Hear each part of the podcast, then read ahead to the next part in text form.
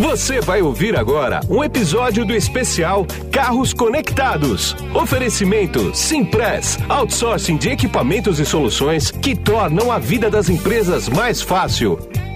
Locação de impressoras multifuncionais, notebooks, smartphones, coletores de dados e muito mais. E apoio da Anfávia e ABIFA, com produção do portal Vida Moderna. Bom, quem está comigo aqui agora nesse podcast do especial Carros Conectados sobre tecnologia, conectividade e eletrificação automotiva é o Henrique Miranda, que ele é o head de BMWi no Brasil. Tudo bem, Henrique? Tudo bem, Guido. Como você está? Tudo bem, tudo tranquilo. Vamos começar o nosso bate-papo aqui, que vai ser bem bacana. Vou começar com conectividade.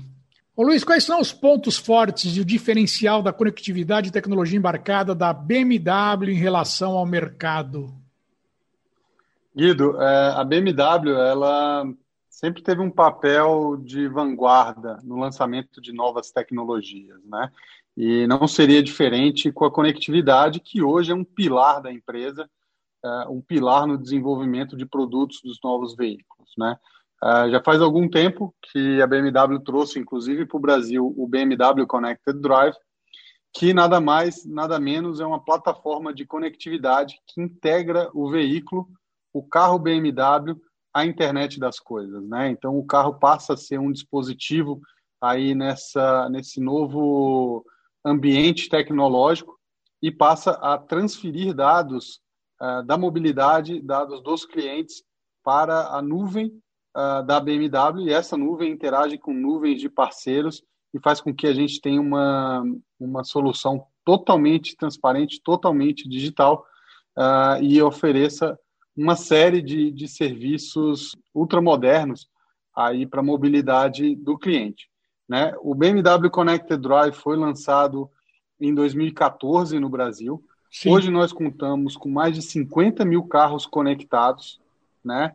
E toda a conectividade do carro BMW é gratuita. Nós oferecemos aí pelo menos cinco, uh, desculpa, pelo menos três anos de oferta gratuita dos serviços do Connected Drive. Tá. Uh, e hoje se tornou um, um, um, serviço que é um grande diferencial da BMW no mercado e que faz realmente vários clientes procurarem a BMW por conta das soluções tecnológicas que a conectividade oferece. Tá. Ah, deixa, eu, deixa eu te falar uma coisa aqui que eu que realmente fazia muito tempo que eu não ficava impressionado com, com o que eu vi no lançamento da BMW 330i, né, que foi lá no Velocitar, inclusive, lá no autódromo, né? Teve, um, teve uma das sessões lá, foi falar sobre a parte de conectividade, parte técnica, tudo. E lá foi a primeira vez que eu ouvi que um automóvel não tinha mais aquela coisa de trocar o óleo a cada X mil quilômetros ou X meses, e que a BMW avisava o cliente que estava na hora de trocar o óleo, de trocar pastilha, de, de ver qualquer problema no carro, porque tudo isso era monitorado 24 horas por dia a partir da Alemanha. Exatamente. É, você está falando do CBS, Condition Based Service. Exatamente. A BMW, a BMW é a primeira e ainda única montadora a oferecer uma manutenção baseada na utilização dos veículos. Né? Não existe no carro BMW aquela manutenção a cada 10 mil quilômetros, a cada seis meses. Nós temos tecnologia embarcada nos nossos carros que permite uh, que nós saibamos em tempo real a condição uh, dos principais sistemas e subsistemas do carro. Isso significa por exemplo, quando um, o nível de óleo está baixo, a pastilha de, de freio está gasta, uh, nós conseguimos saber isso em tempo real. Né? E, e, e, assim podemos programar a manutenção baseada no uso de cada veículo. Então, se você tem dois clientes que usam de maneira diferente ou em condições diferentes os seus carros, eles vão ser chamados para manutenção em momentos diferentes. Isso faz com que, uh, primeiro, aumente o fluxo no showroom da, da, da BMW, né? a gente consegue aumentar o nível de fidelização do nosso cliente com a nossa marca, porque Sim. esse serviço traz credibilidade ao processo de pós-vendas. Não é o mecânico não é a concessionária que está dizendo que precisa uh, trocar o fluido de freio, que precisa trocar a pastilha de freio, de freio, é o carro BMW que está dizendo que está chegando o momento da troca. Né? Isso aumenta o nível de confiança em todo o serviço, isso faz com que os nossos concessionários também possam se preparar antecipadamente à manutenção uh, daquele veículo e com que o serviço de manutenção seja muito mais rápido uh, para o cliente. Né? Ele acaba retirando o seu carro mais rápido do que ele retiraria uh, em uma concessionária sem essa tecnologia, porque essa concessionária precisaria daquele momento de diagnóstico que aconteceu antes do carro BMW. Pois é, e só mais um detalhezinho disso, e, e quem possibilita a conectividade, não o que está embarcado na BMW, mas a conectividade assim que a comunicação sai da BMW e volta para ela, é uma empresa brasileira chamada Arquia. Não sei se você sabia disso. É, é... Realmente é uma empresa brasileira e que é um, de, um, de um grupo uh, brasileiro também que fornece esse tipo de serviço. Mas isso é um detalhe só, porque eu, eu fui pesquisar como é que era feito isso, né? E aqui, até sair daqui do Brasil, é uma empresa brasileira que toma conta disso. Então é parceria para valer mesmo, né? E, e Guido, para acrescentar aí na, na a nossa resposta, nós temos ah. uma equipe de engenheiros da BMW Sim. aqui no Brasil que desenvolve software para o BMW Connected Drive no mundo inteiro. Olha que né? bacana. Então, isso, é, isso traz bastante relevância é, ao mercado brasileiro, é, como um mercado de vanguarda, de fato, onde a gente testa, desenvolve e testa essas novas tecnologias com o público brasileiro. Entendi. Agora me diz uma coisa. Quando a gente fala de tecnologia, os upgrades evoluem é, de acordo com a demanda dos consumidores, em muitos casos é assim, essas novas tecnologias são adicionadas à medida que elas vão surgindo, hein? Essa é uma a última grande novidade aí da BMW com os seus sistemas de conectividade. O que acontece é que ao, ao instalar, digamos, esse modem no veículo, em cada veículo BMW, né, que hoje sai de fábrica com um SIM card virtual conectado aqui para o mercado brasileiro, isso tudo traz para a gente a possibilidade de atualização de software remota, né, que é uma grande evolução na indústria automobilística como um todo. Né? Então a gente estava falando agora há pouco de serviços de pós-vendas, de diagnóstico remoto, e a gente passa a corrigir problemas remotamente também. Né? Então, é, cada vez mais os carros é, estão, estão é, é digamos, é, trazendo mais software embarcado e, obviamente, assim como o hardware, o software também precisa de manutenção e precisa de atualização. Sim. E com isso a BMW lançou o Remote Software Upgrade mundialmente e também aqui no Brasil e passa a ser no nosso mercado a primeira e única montadora a conseguir atualizar todos os módulos do carro de forma remotamente. Né? Na, primeira, na primeira atualização, que a gente chama de over the air, né? que é pela nuvem, uh, foram mais de 5 mil carros uh, com atualização de software, e nessa atualização de software a gente é capaz de corrigir uh, eventuais problemas, melhorar a performance dos sistemas e até trazer novas funcionalidades para os nossos consumidores. Entendi. Você já falou aí para mim, mas você consegue aprofundar um pouco mais, por exemplo, os itens de conectividade que os consumidores mais demandam na hora da compra? Quer dizer, tudo isso é muito da BMW que você falou, mas tem algum tipo de conectividade que eles, na hora da compra, perguntam se tem, se não tem, quando vai ter, por exemplo? O, o que traz a, a, maior parte dos consumidores até a concessionária, ou digamos hoje, o nível básico de conectividade que os carros precisam oferecer é a integração uh, com os, os, os, aparelhos celulares, né, com os smartphones. É, então, existe uma procura muito grande aí uh, por dispositivos de integração com sistemas iOS e Android. Uh, só que esse é o pacote básico de conectividade. Sim, sim. O que a gente traz e que cada vez mais é um diferencial da BMW uh, são serviços avançados, como o serviço de concierge, Né? A BMW oferece essa central 24 horas por dia, 7 dias por semana, que atende o cliente no idioma que ele quiser. Então, se o carro, por exemplo, estiver configurado em francês, o cliente vai ser atendido em francês. Então, isso é muito legal porque uh, não limita a pessoa a, a onde ela comprou o produto. Né? Uh, a pessoa, se um estrangeiro compra um carro no Brasil, ele vai ser atendido como se estivesse no seu país. Né? Então, esse é um serviço muito procurado. Uh, o Brasil, inclusive, é o, o, país que tem a maior quantidade de chamadas por usuário para o concierge. O brasileiro adora conversar com o concierge, adora uh, interagir com uma pessoa uh, sem o uso do celular, digamos assim, né? direto pelo veículo. E é muito engraçado porque a, a gente fica sabendo de, de várias histórias muito interessantes do concierge ah, né, de, de clientes que ligam para perguntar, por exemplo, uh, se o novo técnico estrangeiro que está vindo para o clube dele, se ele é bom, se ele é ruim. Tá brincando. Uh, todo tipo de conversa que você puder imaginar é, acontece através do concierge, paqueras com os nossos atendentes lá em Barcelona. é super divertido quando a gente pede é para eles mandarem algumas histórias. Sei, então, o brasileiro gosta muito disso. Né? Um outro Sim. serviço que a gente acabou de lançar com exclusividade aqui no, no, no, Brasil, a única montadora que tem isso no mundo inteiro e aqui no Brasil, é, é. o Digital Key, que a gente está lançando agora com a nova série 5. Tá. Uh, uh, e, e esse, esse serviço é fantástico porque a, a, toda a ideia da internet das coisas é para trazer mais liberdade para as pessoas, e não que elas Sim. fiquem presas a um dispositivo ou a outro dispositivo. Daí que vem a nuvem, né? A nuvem tira as informações do, do, do, seu HD e joga num servidor externo e te dá acesso a essa informação através Exatamente. de qualquer dispositivo que você uh, venha ter.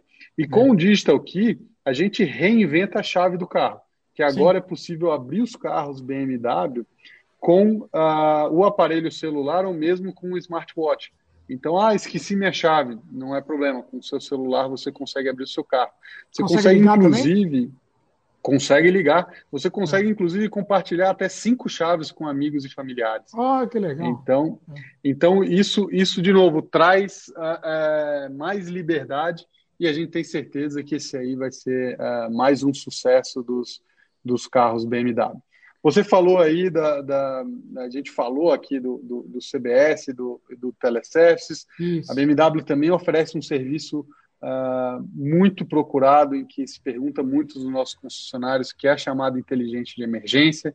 Né, de novo, uma central da BMW que, que trabalha com o apoio dos sensores dos veículos para captar uh, informações em caso de emergência, capotamento, uh, uh, em caso de acidentes, choques. então, isso é muito, muito procurado aqui no Brasil. As pessoas querem se sentir seguras Sim. nos seus veículos. E, além disso, eu diria que o nosso navegador com informação de trânsito em tempo real tem sido cada vez mais utilizado uh, pelos, nossos, pelos nossos clientes na sua rotina diária. Né? Você acaba tendo uma, uma, experiência mais elaborada, porque ele vem com uma série de dispositivos para projeção do mapa em 3D, uh, atualização dos pontos de interesse também de forma uh, uh, real e, e, e, e, sempre atualizada. Então você sabe para onde você está indo, se aquele, se aquele uh, estabelecimento está aberto, ah. se não está. Uh, então a gente coleta todas essas informações de forma online e isso dá muito mais credibilidade ao sistema. Entendi. Agora, falando um pouquinho de tecnologia embarcada, que é diferente da tecnologia de conectividade, né? A tecnologia embarcada é voltada principalmente para a segurança dos veículos e ocupantes, né? Isso não dá para negar. Quais são as que você destaca que estão presentes nos carros da BMW, por exemplo? Frenagem autônoma, um ACC, por exemplo? O que, que você tem para me falar sobre isso? Ah, nós oferecemos o nível mais avançado de condução semi-autônoma que é permitido pelos legisladores em diversos países do mundo. Né? A gente tem ah. o nível 2, uh, de, de, direção semi-autônoma. A BMW, entre as montadoras, é a que lidera em, em, em termos de quilometragem de testes para desenvolvimento de sistemas semi-autônomos. E hoje é impressionante, né? Num, numa X5, por exemplo, uh, você consegue ter uma leitura fenomenal do que está acontecendo em volta do carro. Então, no painel de instrumentos é possível ver uh, toda a atuação desses sensores para identificar os veículos que estão em volta, se são carros, se são motocicletas, se são caminhões, qual a trajetória que esses veículos estão fazendo. Sim. E, obviamente, essas informações são utilizadas para atuar tanto no sistema de direção quanto no sistema de, de aceleração e frenagem. Né? Além disso, a gente traz uh, o sistema de que a gente chama de reversing assistance, e esse é muito legal. Eu não sei se você já teve a oportunidade de experimentar, Guido, mas para quem tem aquela vaga de garagem difícil, é. que consegue entrar, mas não sabe como vai sair, ele é, é. fantástico, é. porque ele grava os, os últimos 50 metros uh, uh, de, de, direção em tá. baixa velocidade uhum. e ele uh, reproduz no sentido inverso, né? tirando você da, da vaga que você colocou e não sabe como vai sair. Ah, tá? Então, isso de forma 100% autônoma, sem, sem a necessidade de atuação uh, do motorista no, no, no ah. volante. Então, é uma solução muito prática que ajuda muito o nosso cliente. E esse, e esse é um, um, um verdadeiro campeão, né? Quando a gente demonstra Imagina. essa funcionalidade ali na concessionária, os é. clientes uh, adoram e aí fica difícil de, de não concluir a compra, viu, Guilherme? Pois é, vocês têm um também que você consegue colocar e tirar da vaga pela chave, você fora do carro, não tem um assim também ou não? Estou enganado? Exatamente, a gente tem uh, em alguns veículos uh, o, o, Digital Remote Parking, né? Então você consegue com utilização uh, da chave digital movimentar o veículo para frente e para trás. Né? Isso também é muito útil quando você está naquela vaga apertadinha em pois que é. se você for abrir a porta, vai encostar em algum lugar, vai arranhar a sua porta, vai encostar no carro do, do, do, do vizinho de vaga. É. Então é super útil usar o carro, ele faz uma conexão e você brinca com o seu carro como se fosse é. um controle remoto, né? É, como se fosse um videogame mesmo, é bem bacana. É, obviamente, para usar tudo isso, deve ter algum tipo de tecnologia, de inteligência artificial embarcada também, né? A gente trabalha com, com inteligência artificial em várias áreas do desenvolvimento dos nossos veículos, né?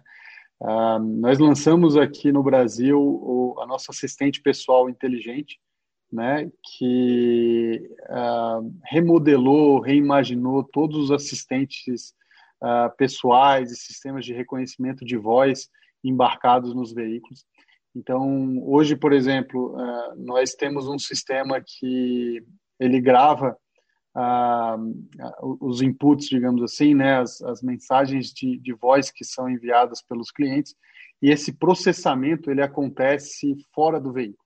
Né? Então isso é super interessante porque isso permite com que ah, servidores de alta capacidade consigam analisar o que, que o cliente está pedindo para o assistente pessoal e qual é a melhor forma de atendê-lo.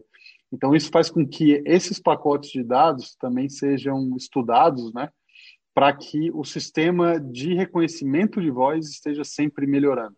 Então, Entendi. esse é um exemplo clássico de uso da inteligência artificial, né, que, que vai evoluir realmente é, é a passos largos para transformar essa experiência dentro do veículo de forma mais uh, fácil possível para o cliente né? Todo mundo sonha em poder ter realmente um assistente que, que compreende tudo que você fala e a gente já está muito próximo disso. Né? Hoje, com assistente pessoal, você consegue mudar a iluminação de dentro do carro, Sim. trocar rádios, é, é, fazer, fazer uh, ajustes no, no, sistema de navegação do carro, sim, sim. É, inclusive pedir é, recomendações de, de, de, de, rotas ou recomendações de, de pontos de interesse, e, e tudo isso é processado de forma off-board, fora do veículo, Sim. e isso aumenta a capacidade de processamento de forma muito, muito intensa. E, e, e não menos importante, a gente começa, a, com a utilização desse assistente pessoal, a estudar padrões de utilização das funcionalidades do veículo dentro do carro. Então, uh, o, o, sistema que hoje uh, ou digamos antigamente, precisava ser configurado toda vez que o cliente entrasse em um carro, ele tinha que definir qual que era a melhor posição para uh, o, seu, o, o, seu assento, qual que era a temperatura de, de, de, de agrado do, do, dos, dos, dos, dos, passageiros, uh, qual que era a rádio de preferência do, dos utilizadores. Tudo isso precisava ser reconfigurado toda vez que você entrasse em um carro novo ou comprasse um carro novo. Sim. Certo? E agora nós temos toda essa informação armazenada em nuvem e basta que o cliente entre num novo carro BMW a, acesse a sua, a sua conta de usuário dentro do veículo, colocou o usuário e senha e o carro se ajusta totalmente para aquele cliente com todas as preferências que foram aprendidas nas suas experiências com outros veículos BMW. É como trocar de celular. Quando você troca um celular Apple ou topo de linha iOS, acontece isso, né? Você não precisa esquentar a cabeça com, com configurar nada, né? É uma, é uma experiência muito semelhante a essa, Guido. Pois é. Agora vamos entrar em eletrificação, né? carros híbridos e elétricos. Uma coisa que, que o mercado quer sempre saber, que pergunta bastante através de mensagem, de e-mail, ou mesmo quando eu estou conversando com alguém, é o seguinte: qual é, que é a diferença de um carro é, elétrico para um carro híbrido e as vantagens de cada um? O mercado acho que já, já já dá para medir uma diferença como essa, né? Sem dúvida. O, o que nós temos hoje, é, nós temos, na verdade, uma grande variedade de produtos no mercado, uh, com soluções diferentes entre as montadoras. Né? O carro elétrico, ele é um carro que não possui uh, qualquer utilização de, de combustível fóssil uh, para se locomover né? Então ele não possui aquele, aquele motor com pistões, quatro cilindros, uh, oito cilindros, uh, inúmeras válvulas, enfim, ele não possui nada disso. Tá? E o motor uh, e o carro híbrido, por outro lado, ele é um carro que contempla as duas soluções. Então ele tem tanto o motor elétrico quanto um motor a combustão e ele se utiliza dos dois para locomover o veículo. Ah, qual a grande diferença hoje? Né? Eu acho que eh, a utilização, a escolha né, ah, do, do, do, veículo vai muito de acordo com as necessidades de cada, de cada cliente.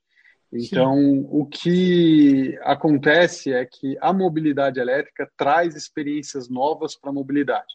Então, a primeira é o torque imediato, você, num carro elétrico, hoje consegue extrair uma sensação de potência maior do que num carro a combustão, porque esse torque ele é imediato. É. Né?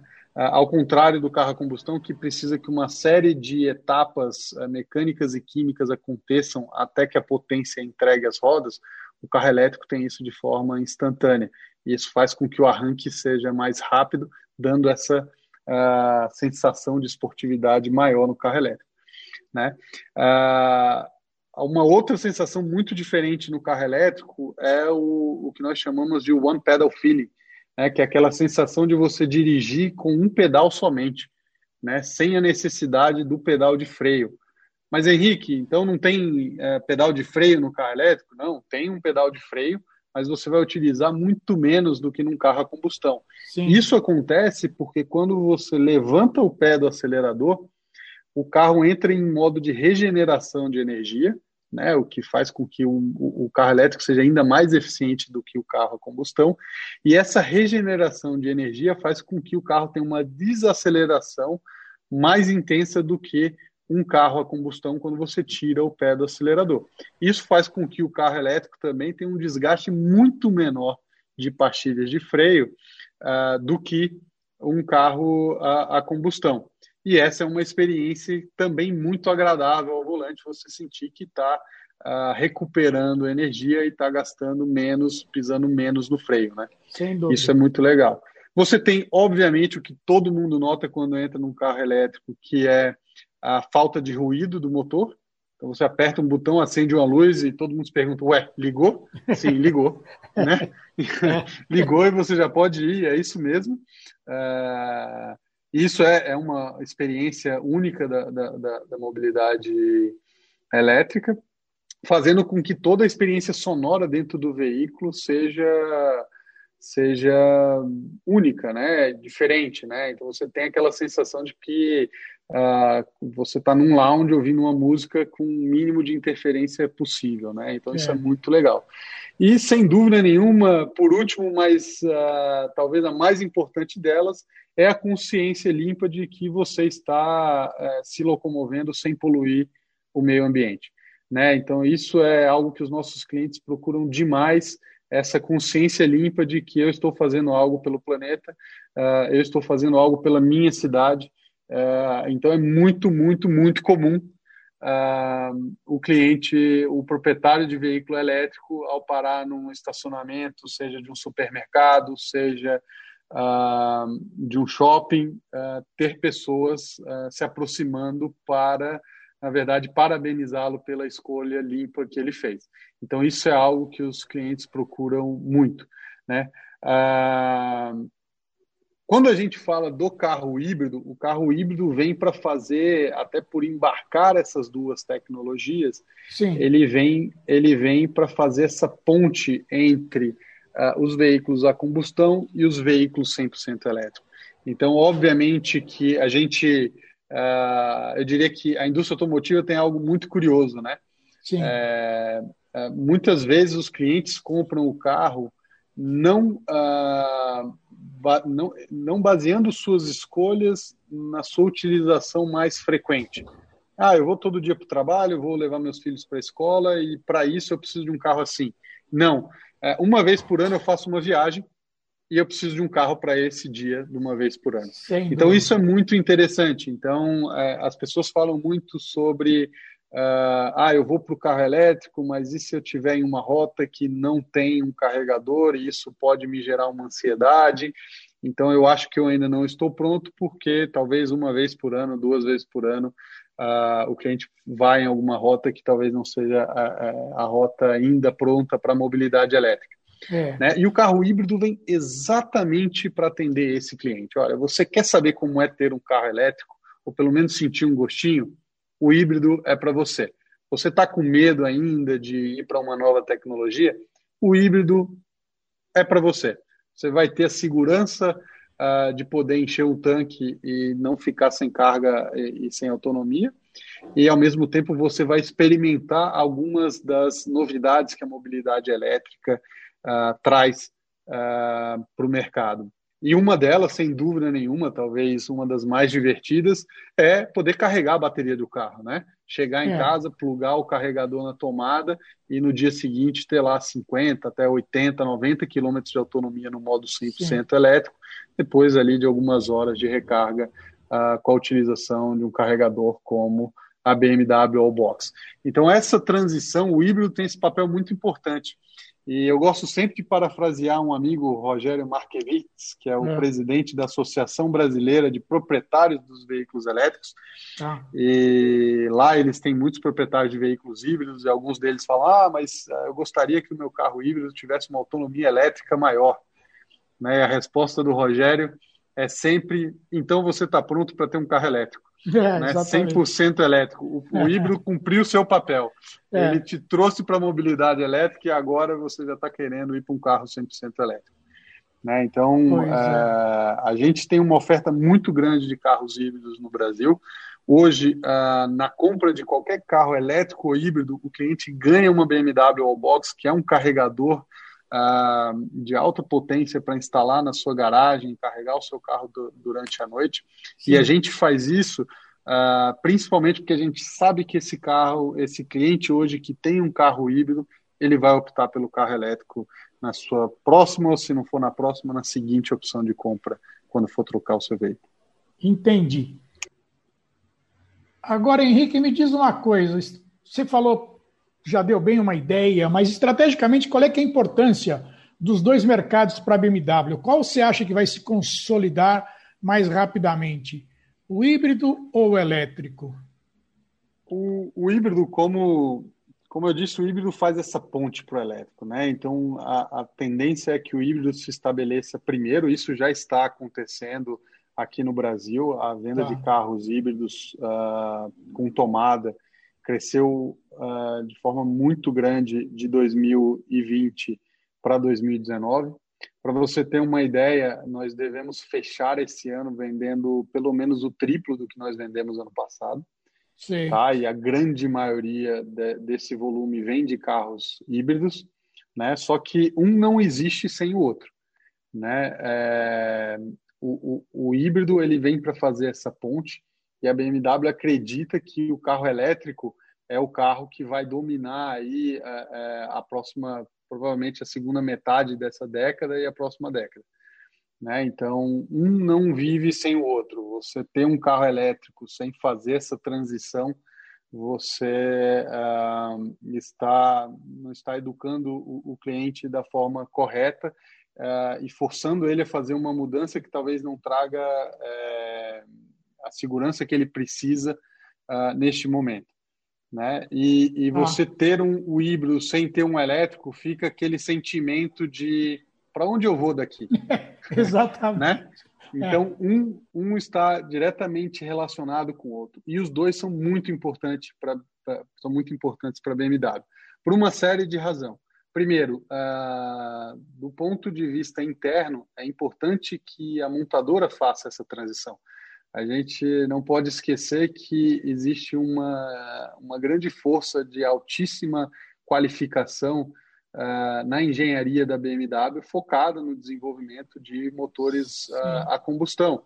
E, e, e, essa engenharia está começando a ser direcionada ao desenvolvimento de, de veículos elétricos e motores elétricos, e isso precisa acontecer. Em pouquíssimos momentos uh, na indústria automotiva você teve momentos de grande ruptura, e a BMW acredita que pode fazer essa transição de forma uh, totalmente uh, uh, suave, digamos assim, tanto internamente quanto externamente, fazendo com que os clientes façam essa transição sem se sentir forçados a fazer.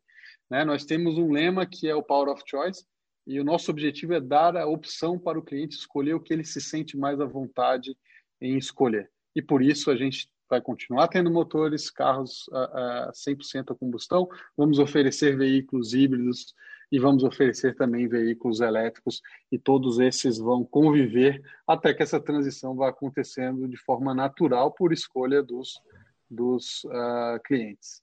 Entendi, entendi. Agora, isso me leva a uma, a uma, outra questão que é o seguinte: como é que, é, como é que a BMW equilibra pesquisa e desenvolvimento entre os híbridos elétricos e a combustão. Quer dizer, você precisa mudou totalmente aquela coisa de budget, de, de separar verba para pesquisa e desenvolvimento, né? Como é que a BMW está equilibrando isso hoje? É, essa é uma pergunta muito interessante porque é, o, o, a maneira como eu vejo é, eu, eu, não usaria bem a palavra equilíbrio, né? Eu acho que durante uh, muito tempo a, a indústria uh, vivenciou uma evolução constante, né? De, de, desenvolvimento de motores, de sistemas eletrônicos, sempre evoluindo, sempre a, no, a nova geração é, sendo melhor do que a geração anterior. O que a gente tem agora é, são basicamente inversões, ou digamos, pontos de inflexão tecnológica que abrem possibilidades que não existiam antes. Sim. Né? Então, a gente falou de conectividade, a gente falou de eletromobilidade, uh, a gente está falando em automação de veículos. Tudo isso faz com que exista uma grande interrogação sobre os modais de, de mobilidade que vão existir no futuro. Isso faz com que, na verdade, a vida na montadora seja muito mais interessante até do que era antes. É, porque agora existem campos novos de desenvolvimento né, é, que precisam ser testados, precisam ser implementados e avaliados também como que essas novas tecnologias vão ser absorvidas uh, pelos usuários. E isso faz com que, uh, uh, na verdade, exista uma grande corrida e uma grande motivação do lado da montadora em estar trabalhando em todas essas frentes. Né? Então, a gente não tem mais aquele aquele desenvolvimento em que você tem talvez um engenheiro que vai passar uh, 20, 30 anos desenvolvendo a mesma peça, o mesmo sistema e, e, evoluindo aquele sistema eternamente. A gente tem uma, uma troca muito grande de tecnologias e de ramos diferentes também da, da, ciência e tecnologia, né? Hoje o engenheiro mecânico não é só engenheiro mecânico, ele tem que entender de, de eletrônica, ele tem que entender de, de, de computação, ele tem que entender de, de análise uh, de dados, tudo isso é, é, muito importante. Então isso faz com que é, a, as montadoras sejam, uh, na minha opinião pelo menos, um dos melhores lugares para se trabalhar quando o assunto é desenvolvimento tecnológico. É, na verdade, se você for pensar friamente do jeito que as coisas estão caminhando, as montadoras vão virar basicamente empresas de tecnologia também, né? Ou quase. Eu acho que as montadoras já são empresas de tecnologia. A, a minha, a minha opinião sobre, sobre o, o, desenvolvimento ou todo o negócio que envolve uma, uma montadora de veículos é de que esse é um dos negócios mais complexos que existe. Né? Se você imaginar é, a quantidade de competidores, a quantidade de, de situações adversas em quais nas quais um, um, veículo precisa estar preparado, né, dirigindo asfalto, é, no frio, no calor, subindo montanha, descendo montanha, na pedra, na terra, com três pessoas, com cinco pessoas, carregando carga, tudo isso em um produto com mais de dois, duas mil peças, que precisa ser montado, cada peça tem ali três segundos para ser montada. Tudo isso, se você colocar tudo isso junto, essa sem dúvida nenhuma é uma das, das indústrias mais complexas que existe. Né? Então, o nível de precisão e o nível de, de tecnologia que é necessário uh, se ter domínio e, e, e, e estar em constante uh, aprendizado é, é, algo com pouquíssimos precedentes uh, em qualquer outra indústria. Né? Que Sem você dúvida. tem que atrelar software, hardware, eletrônica, mecânica, manufatura, logística, tudo isso uh, exige com que cada área de uma montadora tenha que estar assim, no, no, no topo da sua forma para que, no final das contas, você consiga oferecer os melhores produtos do mercado. Exatamente, e além de tudo isso, segurança, né? que não dá para deixar de lado de jeito nenhum, imagina. Ah, agora me diz, vamos tocar em autonomia um pouquinho agora. Vai, geralmente a autonomia de um carro elétrico é de no máximo 400 quilômetros ou um pouco mais, né? Como é que a indústria está se movimentando para aumentar isso? Apesar de que 400 quilômetros não é um não é uma distância pequena, não. Quer dizer, dá para rodar vários dias urbanamente aí, né? Sem dúvida, aquilo que a gente estava falando. Ah, mas eu tenho a minha fazenda que fica a 600 quilômetros, né?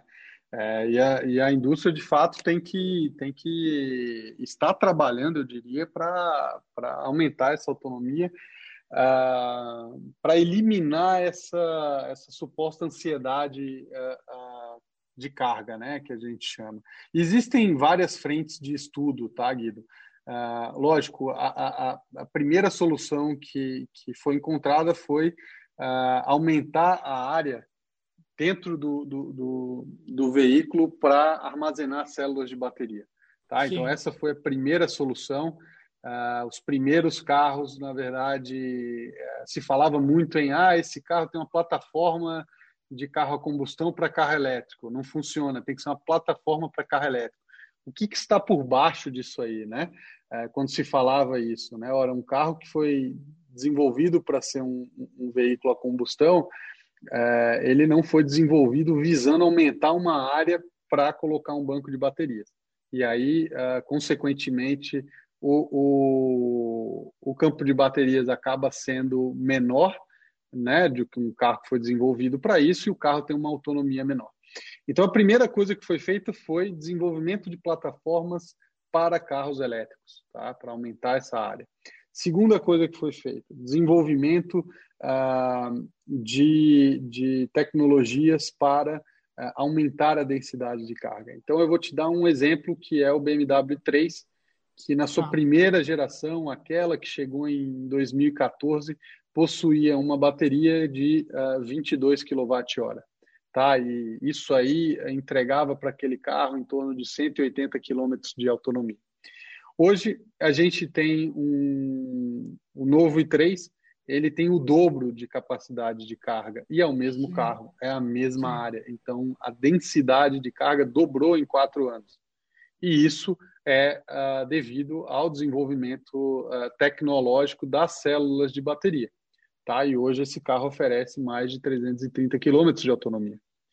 Tá? No mesmo, de novo, o mesmo chassi, a mesma área, o mesmo volume uh, designado para bateria.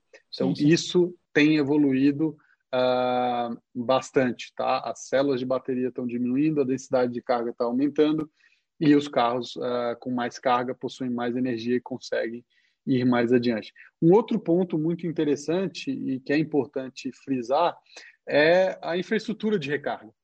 Na verdade, uh, existem duas coisas, tá?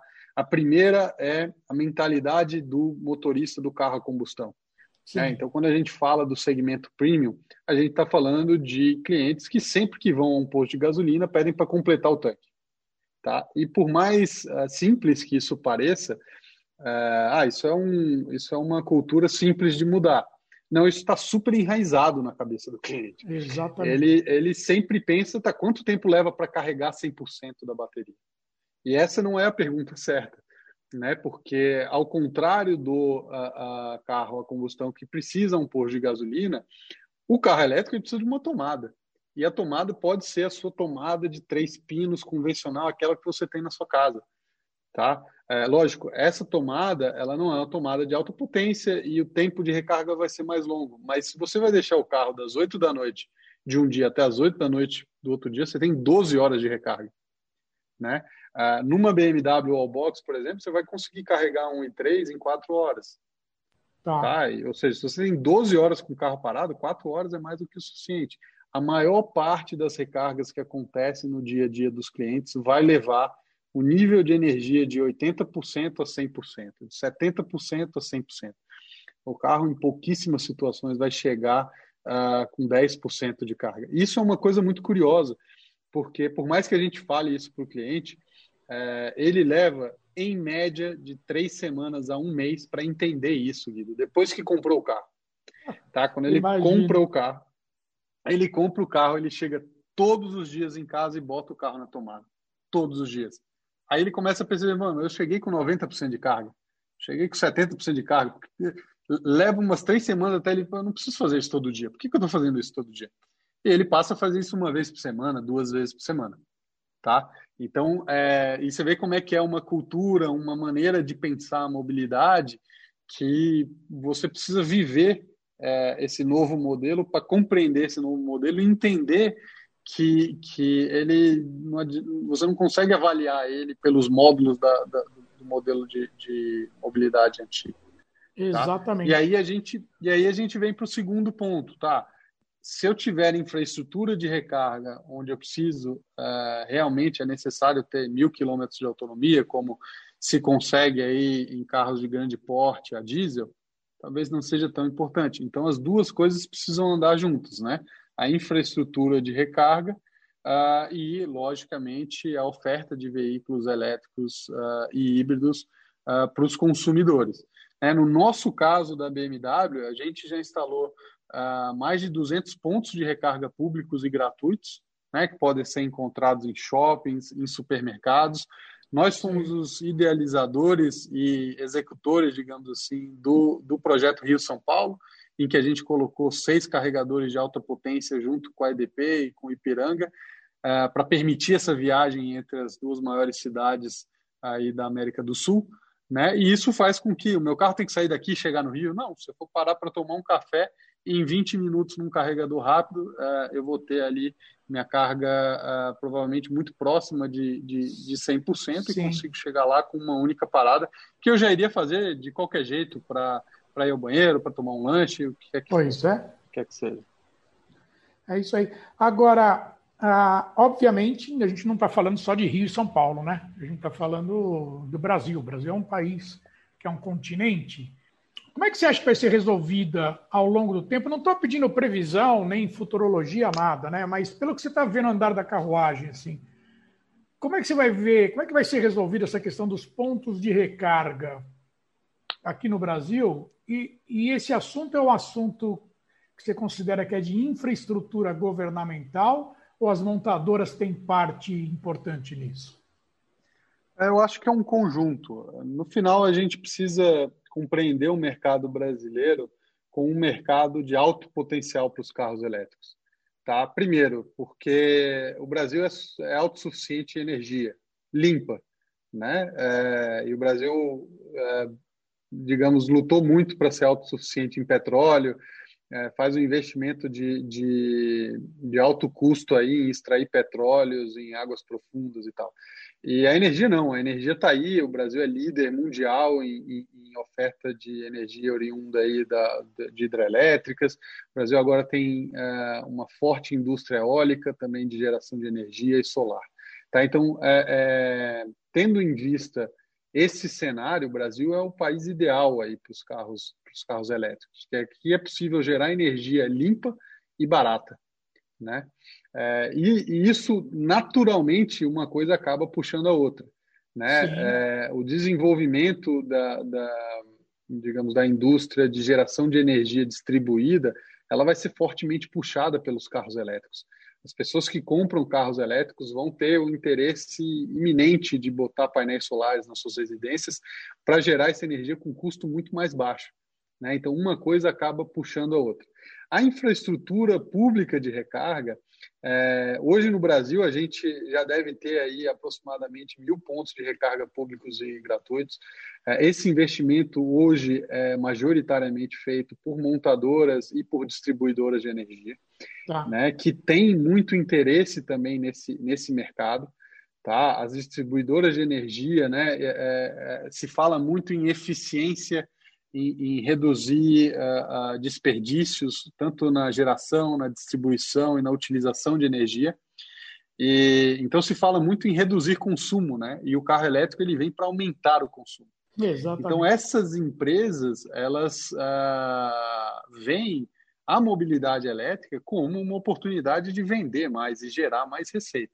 Então isso é muito positivo uh, para a mobilidade elétrica. Então, assim, a, a, maneira como eu vejo é que, sim, no início, como já era de se esperar, como aconteceu na Europa, está acontecendo na Europa e nos Estados Unidos, vai existir um investimento aí das montadoras para começar a trazer esses carros, mas, uh, numa segunda etapa, ou serão, uh, digamos, startups voltadas a, a, explorar esse universo da recarga do veículo elétrico, ou as distribuidoras de energia, que devem, uh, inclusive, uh, aportar mais, mais investimento nesse tipo de negócio, visando a captação de, de, de, receita na venda de energia, que é o negócio delas mesmas.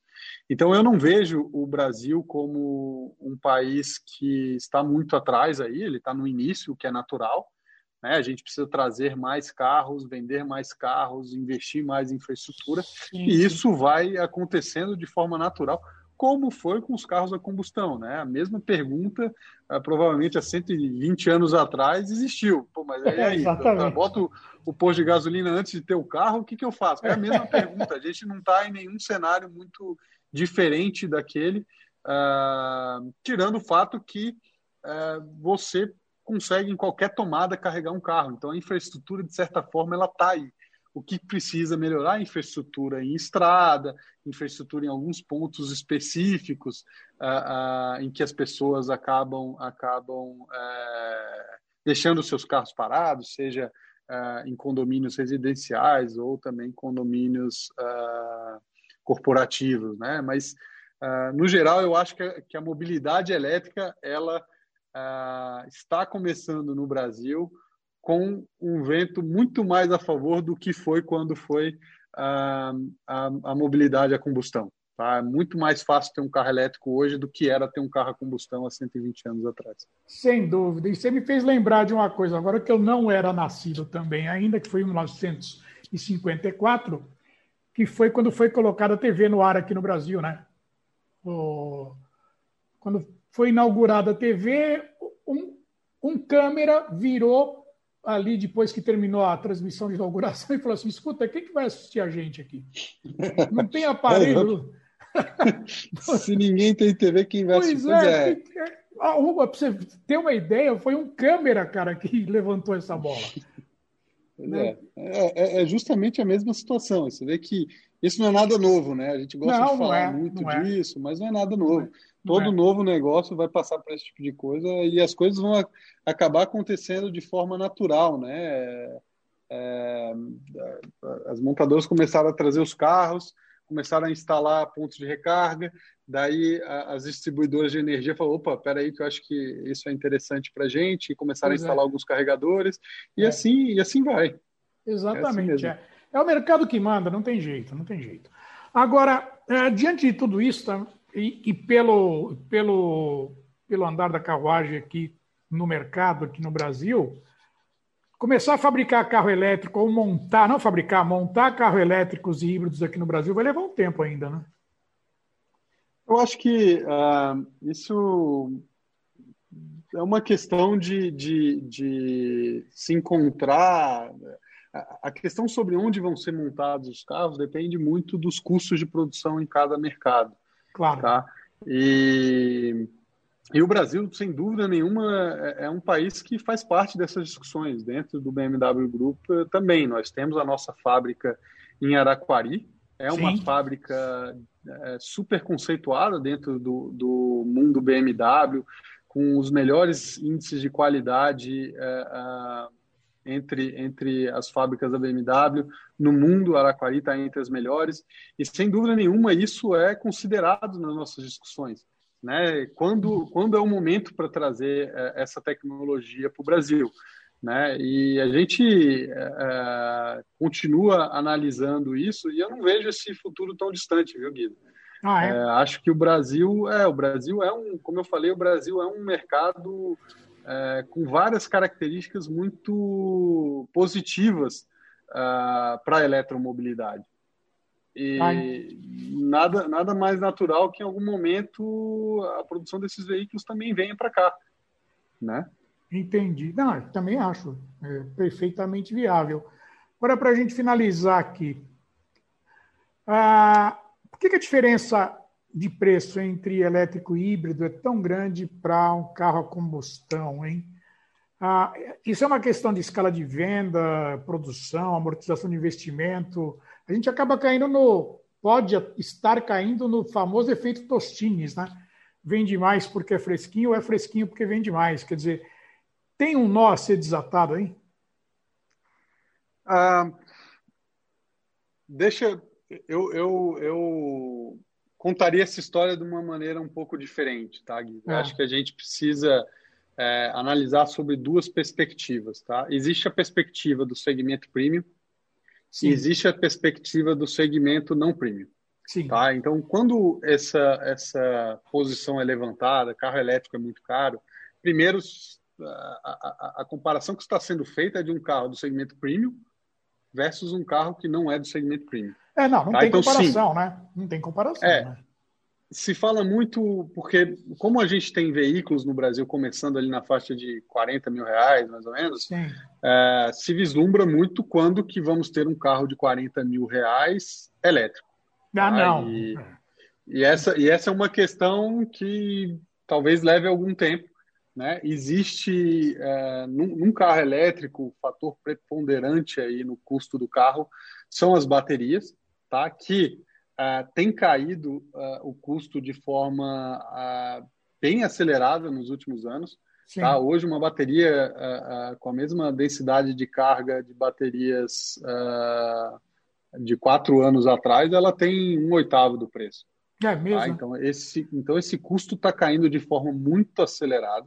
Hum. Tá? E isso você consegue ver no segmento premium. Na Sim. hora quando, quando você vê o preço de um carro elétrico, de um carro híbrido versus um carro a combustão, hum. é, ele não é muito diferente no segmento premium. Tá. tá? Os carros, os carros uh, uh, híbridos e elétricos, uh, eles, eles possuem, principalmente os híbridos, né? Os híbridos eles nunca vão ser mais baratos do que o carro a combustão por uma questão lógica, né? Ele claro. é um carro a combustão com mais um motor elétrico. Então claro. o custo nunca vai ser menor, né? Mas uh, quando a gente olha para o carro elétrico, existe essa oportunidade, existe, existe essa possibilidade de que esses carros se tornem mais baratos que os carros a combustão. E aí a gente está comparando é, um dos pontos que você falou, é claro, um, um, um, tipo de carro tem 99% do mercado, o outro tem 1%. Sim, então, claro. lógico que a economia de escala tem um peso, né? E, e, e, isso influencia toda a cadeia, desde a mineração dos metais, do, do, dos, dos, dos materiais, do, dos, dos uh, componentes químicos para a confecção da bateria, do motor, enfim, tudo, Sim. até a montagem da, da, da, da, bateria em si. Né? Então, é, isso afeta toda a cadeia, mas o que a gente vê é uma queda acentuada desses custos, tá? E, e que isso, é obviamente, como toda nova, toda inovação tecnológica, isso aparece primeiro nos segmentos uh, de alto padrão, de alto luxo, e depois Sim. isso vai se democratizando e vai, e vai uh, caindo o custo é. e vai aparecendo. Então eu acho que, de novo, não tem nada de anormal no que está acontecendo. Tá? É, é, é, como qualquer nova inovação que acontece, Sim. que precisa que a cadeia produtiva seja adaptada, explorada, que apareçam competidores, que você consiga reduzir o custo, os novos processos de extração de, de, de minérios, de, de, de processamento, enfim, tudo isso precisa acontecer. Você tem hoje, talvez, fábricas que rodem em um turno que vão, em algum momento, rodar em dois turnos, em três Sim. turnos. Isso tudo reduz o custo fixo, reduz o custo uh, do produto final. Exatamente. Então, o que eu vejo é que, uh, sim, uh, quanto tempo vai levar para a gente ter um carro de 40 mil reais movido a eletricidade puramente? Eu não consigo te precisar isso. O não, que eu te digo é que o primeiro passo ele está acontecendo e está acontecendo de forma rápida, que é no segmento premium, esses carros são extremamente competitivos né, no Entendi. ponto de vista de preço. Entendi. Para a gente encerrar de verdade agora, uh, o que, que, você tem a dizer para o mercado em geral? Uh, os teus clientes, ob obviamente, e para o mercado em geral, porque todo mundo quer ter uma BMW na garagem, né? Mas uh, o que, que você tem a dizer sobre a marca BMW e tudo isso que a gente conversou aqui como uma mensagem final assim para o público? Ah, eu gostaria de convidar todos a visitar os nossos concessionários para conhecer os carros elétricos, é, para experimentar os carros uh, elétricos e híbridos. É, como uh, vanguardista disso, eu fui o primeiro profissional da mobilidade elétrica do Brasil, uh, pelo menos até onde eu sei, porque nós fomos os primeiros a trazer os carros e comercializar, instalar carregadores. E o que eu falo para todo mundo é você precisa entrar e dirigir um carro para conhecer. Então eu convido todos a fazer isso, porque é uma experiência diferente. É, além de todo o conceito ecológico, sustentável que esses carros trazem, a experiência ao volante é algo realmente inesquecível. Né? E a BMW, né, isso está no nosso sangue, está né, tá na nossa alma, que é o puro prazer de dirigir. Né? E a gente não faria um carro elétrico nem um carro híbrido que não trouxesse tudo o que fosse possível uh, em puro prazer de dirigir. Então, os nossos carros elétricos eles seguem o DNA da nossa marca, uh, que é de oferecer o, o, o, melhor, a melhor experiência uh, dentro dos nossos cockpits, ah, atrás dos nossos volantes. Então, convido todos a vir para ter essa experiência, para se maravilhar com a mobilidade elétrica, porque se você não tem um carro elétrico hoje, pode apostar, um dia você vai ter um e torço bastante que seja um BMW, porque com a BMW você não vai se arrepender. Tá legal. Henrique, eu quero agradecer bastante esses minutos que você separou para mim aqui. Eu sei que a tua agenda ela é bastante concorrida. Muito obrigado e a gente vai se falar bastante em 2021. Um abraço, muito obrigado, viu? Um abraço, Guido. Foi um prazer enorme. Tá bom. E aqui é Guido Orlando Júnior, diretor de conteúdo do portal Vida Moderna para o especial Carros Conectados, que você acessa em www.vidamoderna.com.br. Tchau. Simpress, outsourcing de equipamentos e soluções que tornam a vida das empresas mais fácil. Locação de impressoras multifuncionais, notebooks, smartphones, coletores de dados e muito mais. Ofereceu este episódio do especial Carros Conectados, que também tem o apoio da Anfávia e da ABIFA, com produção do portal Vida Moderna.